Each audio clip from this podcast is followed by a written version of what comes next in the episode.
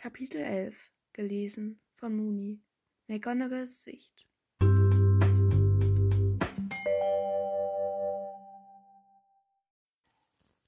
Die Schüler kamen herein und redeten direkt alle auf einmal los. Der ist auch fies und ungerecht zu uns. Glauben Sie's mir. Und solche Sachen.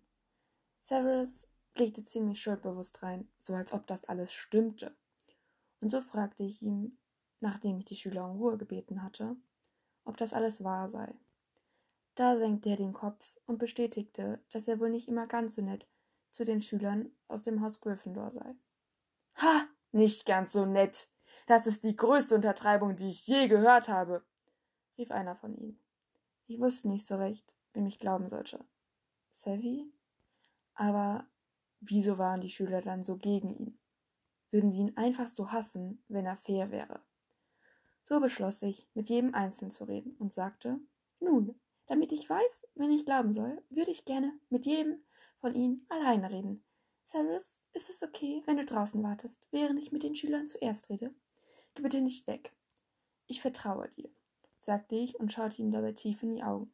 Dabei hoffte ich, dass mein Blick nicht ganz so streng ausgesehen hatte, wie ich es vermutete. Er nickte und ging aus meinem Büro. Gut, also, was hat er euch getan, damit ihr ihn so verabscheut? fing ich das Gespräch an. Er ist ziemlich unfair und bevorzugt die Slytherins unnormal doll, warf Bubble, ein ziemlich großer Gryffindor, in den Raum. Ein weiterer und mit Abstand der kleinste ergänzte. Ich glaube, Sie würden bei seinen Methoden einen Herzinfarkt bekommen, Professor. Sie sind schrecklich. Er probiert unsere Tränke an uns oder an anderen Tieren aus, rief einer aufgebracht.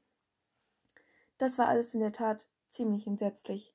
Aber noch konnte ich ja hoffen, dass das alles nicht wahr war, wobei ich das bezweifelte. Nun sehen wir mal, wie Professor Snape das sieht. Sie warten noch mal draußen vor der Tür, okay? Ja, Professor, riefen alle, und schon waren sie aus der Tür. Ich schlug mir die Hände vors Gesicht und seufzte. War das alles wahr? Hatte er das getan? Bei diesen Methoden fragte ich mich, wieso Albus ihn überhaupt eingestellt hatte. Und wollte ich wirklich noch mit ihm nach Hogsmeade gehen? Langsam war ich mir da nicht mehr ganz so sicher. Die Tür ging auf und leise wieder zu. Ich schreckte hoch. Zu spät. Denn ich sah in seinem Blick, dass er gesehen hatte, wie verzweifelt ich war. Nach einer Weile Schweigen und mit einem sehr betretenen Blick von Cyrus fragte ich mit hoffentlich nicht viel zu aufgekratzter Stimme: Nun, wieso denken Sie, dass die Schüler zu ihnen so fies sind, Professor Snape.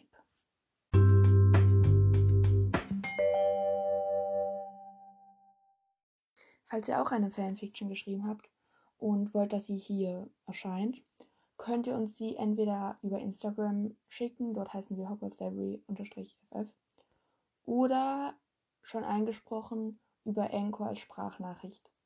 Bisher haben wir noch keine E-Mail-Adresse, wir sind aber dabei und werden euch dann natürlich mitteilen, wenn ihr uns auch Fanfictions über E-Mail schicken könnt.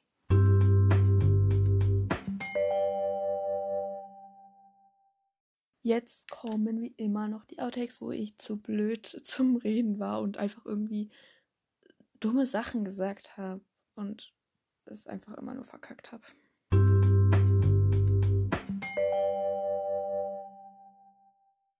Sarah Snape, Minerva McGonagall, Albus Dumbledore und alle weiteren Figuren, Personen und Orte. Hä, Figuren und Personen sind die gleichen Leute. Hä, was? Oh mein Gott. Ich bin irgendwie gerade, ja, ja. Und so fragte ich ihn, nachdem ich die Schule in Ruhe. Bäh, Schule, nachdem ich die Schule. Minerva McGonagall, Sarah Snape und Albus Dumbledore sowie alle genannten Namen und Orte sind geistiges Eigentum von J.K. Rowling. Rolling. Oh Mann, das war eigentlich gar nicht so schlimm und jetzt habe ich es verkackt. Minerva McGonagall, Severus Snape, Albus Dumbledore sowie alle genannten weiteren. Oh, wieso kann ich das nicht?